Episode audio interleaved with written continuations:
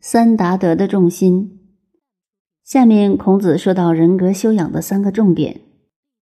子曰：“智者不惑，仁者不忧，勇者不惧。”孔子告诉我们，一个人要达成完美的人格修养，重要的有三点，缺一不可。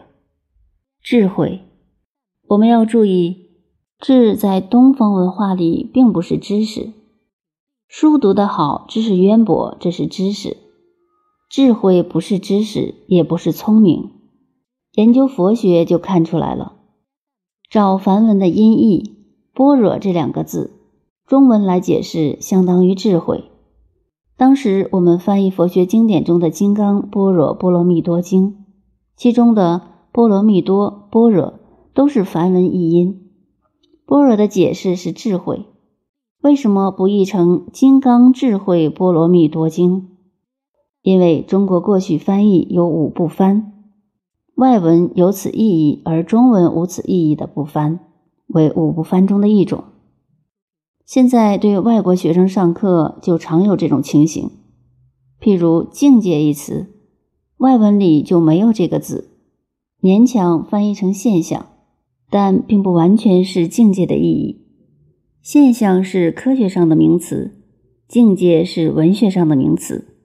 譬如说，有人常引宋代辛稼轩有名的词句：“蓦然回首，那人却在灯火阑珊处。”那就是境界，若隐若现。再说诗的境界，如“月落乌啼霜满天，江枫渔火对愁眠。”姑苏城外寒山寺，夜半钟声到客船。好境界。如改作飞机轰轰对愁眠，那是噪音，不是诗了。李后主词的名句：“无言独上西楼，月如钩。寂寞梧桐深院锁清秋。”若是月如团，红烧鸭子一大盘，那就没有境界了。这是讲文学的境界。如把境界翻成现象，就只有月如团、红烧鸭子一大盘才是现象。又如中国文字的气如何翻译？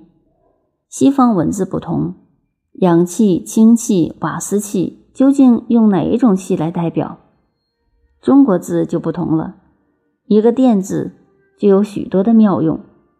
在外文就不得了。现在外文有十几万字，真正常用的几千字而已。外文系的学生可不得了，新字一年年增加。我看照这种情形下去，七八十年以后，谁知道要增加到多少字？将来非毁弃不可。而中国只要一个“电”字就够了，发亮的是电灯，播音的是电唱机，可以烧饭的是电锅、电炉。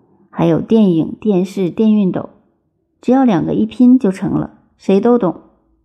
外文可不行，电灯是电灯的单字，电话是电话的单字，所以他们的物质越进步，文字越增加，增加到最后，人的脑子要爆炸的。所以现在中文翻外文就是采音译的方法，然后加注解。我们过去的翻译不像现在。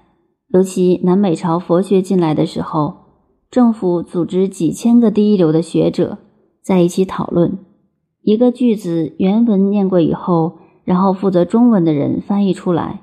经过几千人讨论，往往为了一个字，几个月还不能解决。古人对翻译就是那么慎重，所以佛法能变成中国文化的一部分。现在的人学了三年英文。就中翻英，英翻中，谁知道他翻的什么东西？